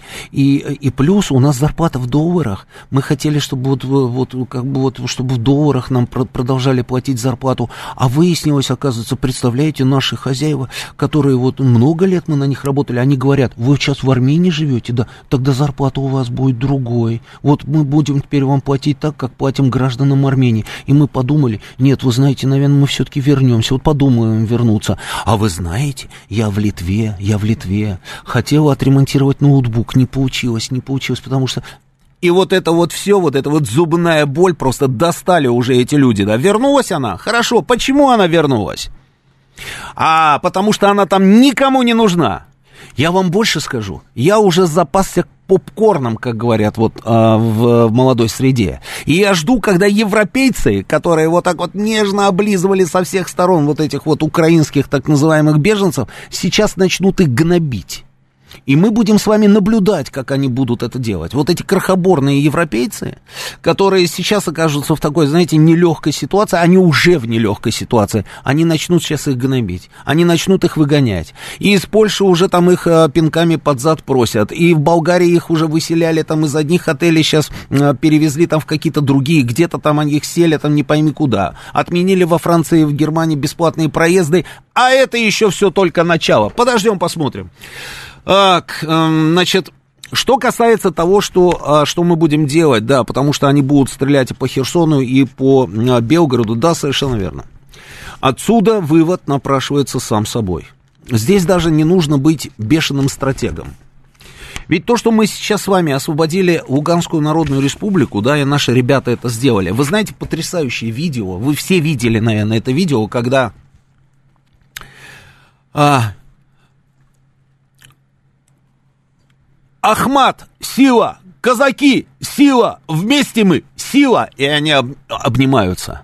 Подразделение, значит, а, казачьего, казачьей бригады имени Платова, атамана Платова, и а, подразделение Ахмат.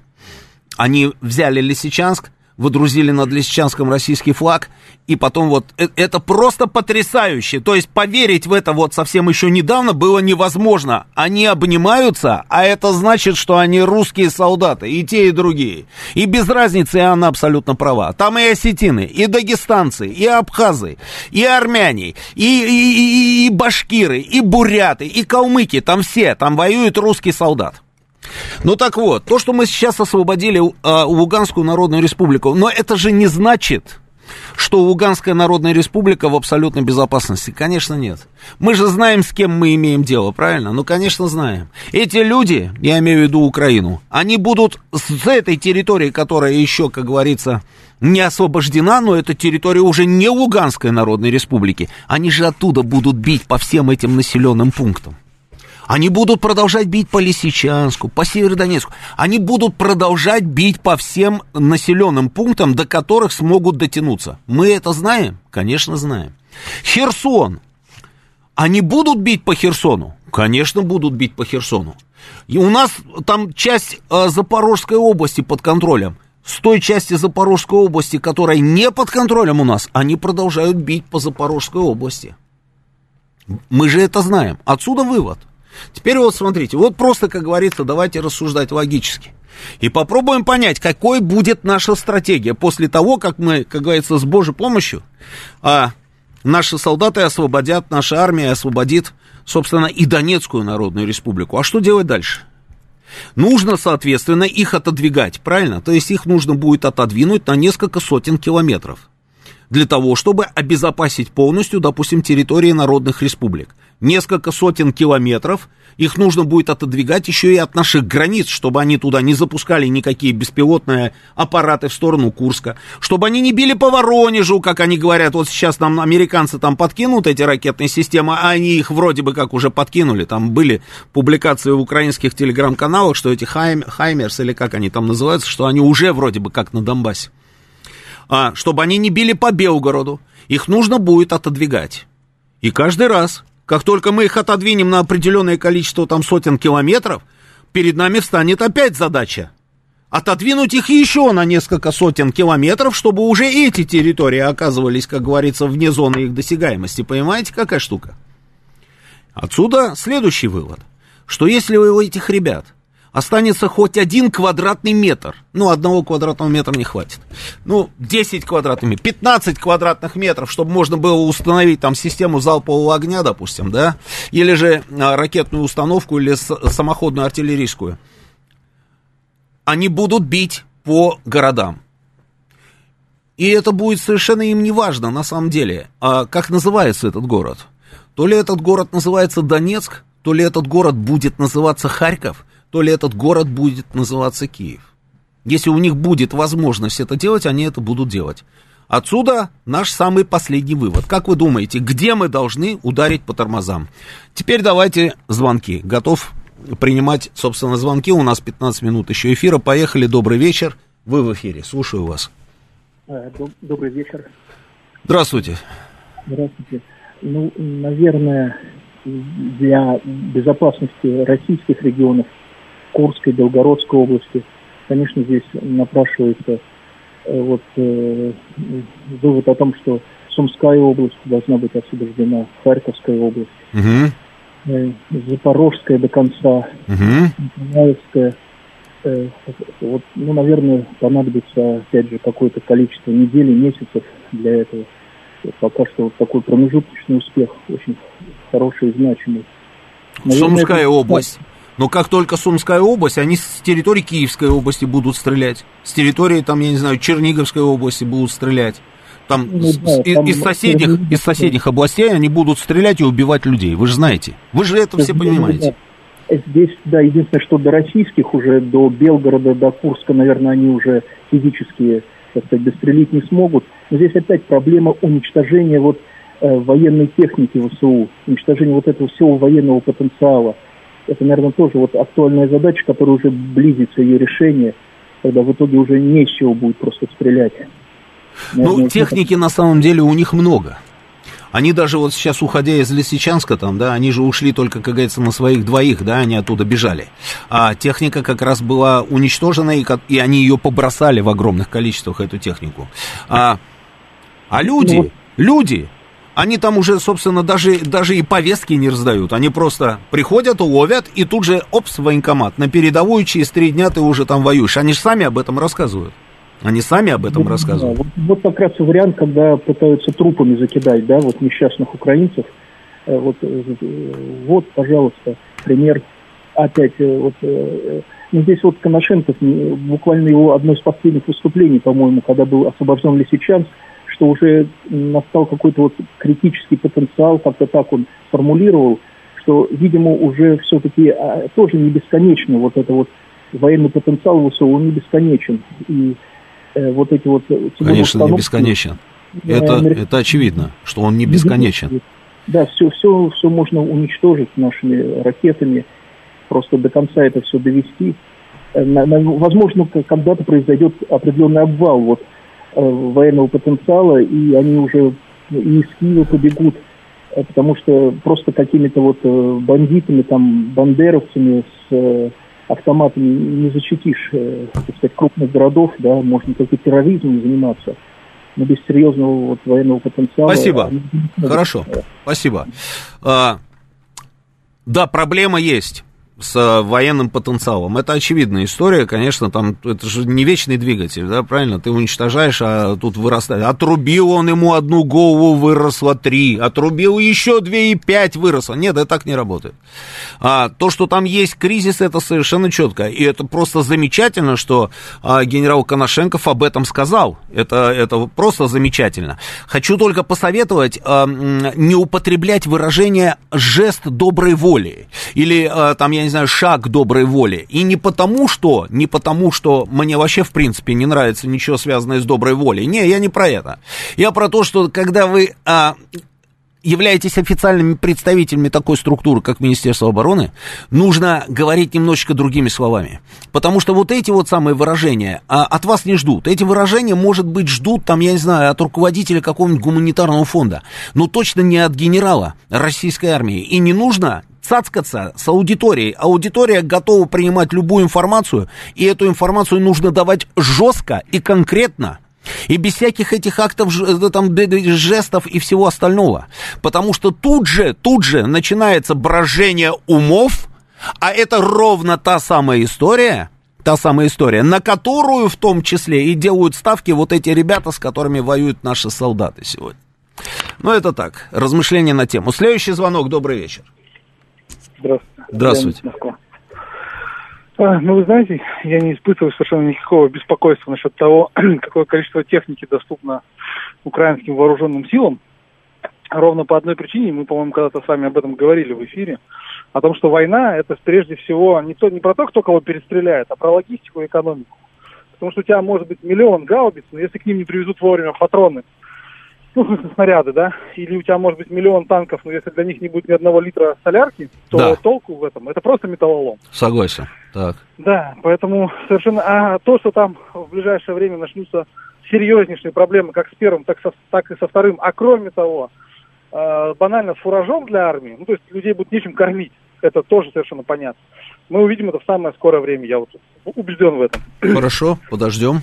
Подождем. Да, ну, это, потому что это не вопрос войны, в которой я, в общем, не очень-то разбираюсь. Это вопрос экономики, который я чуть-чуть понимаю, и мы это увидим, сто процентов. вот, соответственно, поэтому количество вооружения, оно не очень беспокоит. Что касается самой Украины, вы верно говорите, что сколько их не задвигай, они будут, ну, то есть отходите пакостить, отходите пакостить. Ну, конечно, типа, так- конечно. типа такого, да.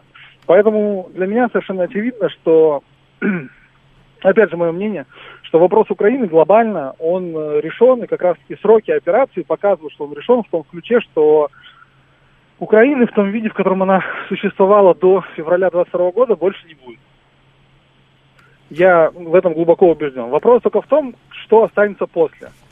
Мне кажется, что до Днепра, справа от Днепра будет, э, соответственно, Российская Федерация, а слева от Днепра будет, ну, Польша, например. А вот условно. смотрите, Условно президент. Путин, вы помните, да, а, Да. а, до начала специальной военной операции президент Путин как-то а, говорил на эту тему, и он там произнес такую штуку, что, ну, посмотрите, ведь э, Зеленский же сделал заявление о том, что они хотят создать ядерное оружие, то есть вернуться к статусу ядерной державы. А, и, что мы долж... и что мы должны делать? Спросил президент Путин. Мы же не можем допустить, чтобы у Украины появилось ядерное оружие, потому что как только у Украины появится ядерное оружие, это президента, я пытаюсь по памяти, там близко к тексту, как говорится, процитировать, то в этом мире изменится сразу все, сказал он. Совершенно верно. То есть у Как него и- есть понимание, что да, нельзя ни в коем случае допускать, чтобы у Украины появилось ядерное оружие. Для того, чтобы не допустить, чтобы у Украины появилось ядерное оружие, нужно тогда сделать что? Чтобы не было Сделать Украины. так, чтобы не было Украины. Совершенно да, верно. А О вы чем- говорите, о чем вот, а, на а вот на той стороне Польша. А как вы себе это Да. представляете? Вот смотрите, тут у нас э, была дискуссия с э, людьми, которые гораздо умнее меня, и они искренне полагают, что нельзя оставлять ни одного метра для Польши. Так. По, то- по той простой причине, что если мы условно там, ну вот, э, Западную Украину оставим Польше, то они там перекуются, отдохнут, и это все начнется по новой, в том или ином виде. Так. В общем, в общем, я, наверное, с этим согласен, с, так сказать, с идеологической точки зрения. Но с прагматической точки зрения и с э, точки зрения политики, это вот как раз то, чем я увлекаюсь, э, политика, это же, по сути, это договоренность, это вопрос договоренности. И только очень сильные государства могут диктовать свою непреклонную волю мировому сообществу. Я не знаю, достаточно ли мы сильны для того, чтобы отправить Евросоюз по известному адресу и забрать всю территорию Украины. Либо же мы будем договариваться на предмет того, что вот тут наше, а вот тут ваше. Мгм. Ну, для того, чтобы накопить новых сил и, и дальше посмотреть, как оно будет развиваться. Я Потому- понял. Потому что, Я понял. да, вот поэтому мое мнение, что мы будем делить право и лево, а мнение моих товарищей более опытных, что мы заберем все целиком и, возможно, даже будем вынуждены частично вторгнуться в Польшу для того, чтобы там все угомонились. Вот э, такое, вот это их мнение, а мое мнение такое, что поделим по, по Днепру. Ну, будем ждать и будем посмотреть. Будем посмотреть, Да, да. спасибо, спасибо. Следующий звонок, добрый вечер, слушаю вас. Алло, алло. Здравствуйте. Да, здрасте. Здравствуйте, Евгений Москва. Да, Евгений. А вы знаете, вот я бы лично не хотел бы, чтобы Украина была разделена. Мне кажется, Украина должна быть просто дружественной страной к России. И наши руководители должны учиться делать соседние страны дружественными к России. Вот такое мое мнение. А ну, вот, тоже э, правильно, про- наверное, тоже правильно. Другое дело, а как это сделать, скажите мне? э, Вот э, Ага. это вот они должны учиться, потому что сейчас что-то не очень получается. Ну, а шо- слушайте, вот как раз вот сейчас, мне кажется, уже получается. А вот на протяжении Ну, достаточно долгого... путем. Ну да, это военным, да. Ну, другого военным варианта путем. не было. Ну, что делать? Да, Нет, военным. есть. Почему? Есть, Есть, да? почему? Давайте. Конечно. Ну, вот Соединенные Штаты же, они как-то обходятся без военного пути. А они делают, э, вот смотрите, это Румыния, там вот Болгария, говорите, да, ну, Да. вот Польша даже. Да. Это дружественные страны все Соединенным Штатам. Да, Хотя- ну, не, секунду, секунду, я понял, я понял, да. Я просто вам а, попробую алгоритм, вот как работают американцы, да. Американцы же делают что? Смотрите, они вначале а, тихой сапой, тихой сапой, так, а, пряниками-пряниками заходят на какую-то территорию. Вот а. надо учиться у американцев. Ну, надо учиться. Я думаю, что мы тоже какие-то выводы делаем из всего этого, да. Только, и- только это наши руководители должны учиться. а не Да, я понимаю. Не, мы с вами тоже должны учиться. А Значит, мы-то ну, послушайте меня, да. Вот они тихой сапой там раз пряниками, пряниками, там здесь этого купили, там того купили, другого купили, да. И Да, да, да, потом, потом, значит, во главе государства а, м, находится определенная там властная группировка, которая а, проводит американские интересы. А там они, когда там, через посла или еще через кого-нибудь, они просто наблюдают за тем, чтобы эти ребята не делали шаг влево, шаг вправо. У нас, у нас в тот момент, когда, собственно, американцы поглощали то пространство, которое было наше, у нас под контролем, не было такого ресурса. Ну, не было. Мы сами, я говорю, еле-еле, собственно, существовали. А сейчас, сейчас мы пытаемся, вот так как у нас получается, да, то есть мы уже пришли на территорию, которую поглотили, уже поглотили, и мы пытаемся сейчас поломать вот этот вот самый порядок. Вот когда мы его поломаем, вот тогда, тогда, я думаю, и американцы будут действовать уже по-другому, и мы будем действовать по-другому. Да, вот э, б- был Советский Союз, э, и там вот эти все страны были дружественными, и Польша была дружественной. Да, потому что было два полюса в мире. А в то время, когда вот, собственно, не стало Советского Союза, был только один полюс силы А, ну, а и один центр полюс? принятия решения, да. На- нас же никто в расчет не брал. И до сих пор что-то мне подсказывает, они до сих пор нас всерьез не воспринимают. А вот если мы сможем сломать эту структуру, существующую сейчас в мире, тогда это все будет выстраиваться уже по-другому. А плюс еще и другие полюса, которые тоже есть. Спасибо, спасибо, спасибо. Следующий звонок. Есть еще у нас три минуты. Добрый вечер, слушаю вас внимательно. Роман, добрый вечер, спасибо за эфир. Да, Евгений, постоянно Да. слушатель.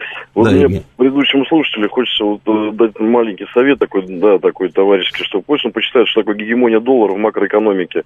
Вообще вот мировой макроэкономики, что такое гегемония доллара. И как вот он упомянул, что надо делать так, как Штаты. Но у нас рубль, к сожалению, не имеет такого веса в экономическом плане в мире, в мире, как э, доллар. И что они делают с долларовой массой. Как это они привозились ящиками, контейнерами. Это уже везде общеизвестная информация. И на Майдан привозили эти контейнеры, самолетами привозили эти бумажку, эту, ну, условно говоря, там зеленую, да? Да, было, было, да. И как Было. все это заинтересовывались люди, почему-то, допустим, у нас не получилось там, там из тех же самых ведущих э, руководителей Украины сделать, скажем так, про, про, активно пророссийских, да, они все равно как-то смотрели больше туда, за океан смотрели, всю историю, там, и начиная с Ковчука и заканчивая там, я не знаю, последним товарищем вот этим, да, который там вот, вот, нынешний. Вот, поэтому вот пусть он как бы, или он прикалывается, честно скажу, простым таким дворовым языком, вот этот предыдущий звонящий, или то ли он стебается над этой ситуацией, которая достаточно болезненная для России, для нашего народа, и для ребят, которые там сейчас сражаются за нашу, за нашу с вами спокойствие и стабильность, вот в том числе этого товарища, который сейчас вот так рассуждал, да, ну просто обидно слышать от своих сограждан такие вот вещи, честно, Роман, простите за эмоциональность, но вот скажу как есть. Спасибо. Спасибо. А, да, спасибо. Расскажу буквально а, а, случай один, свидетелем которого я стал буквально не дали, как, по-моему, позавчера. Я еду на работу, и передо мной идет а, микроавтобус Мерседес с номерами АА. Это киевский номер, украинские номера, первые буквы АА, значит, это Киев. Значит, идет этот микроавтобус, останавливаемся на светофоре, а с перпендикулярной улицы выезжают машины, у нас тоже загорается потом зеленый, и одна из этих машин, значит, перестраивается в левый ряд перед этим микроавтобусом. А не специально, не ничего, он просто перестраивается, все, и перестроился. Так интересно было, значит, микроавтобус киевскими номерами, а машина, которая перестроилась, это был огромный хаммер, огромнейший просто джип, вот этот хаммер а, с буквами Z.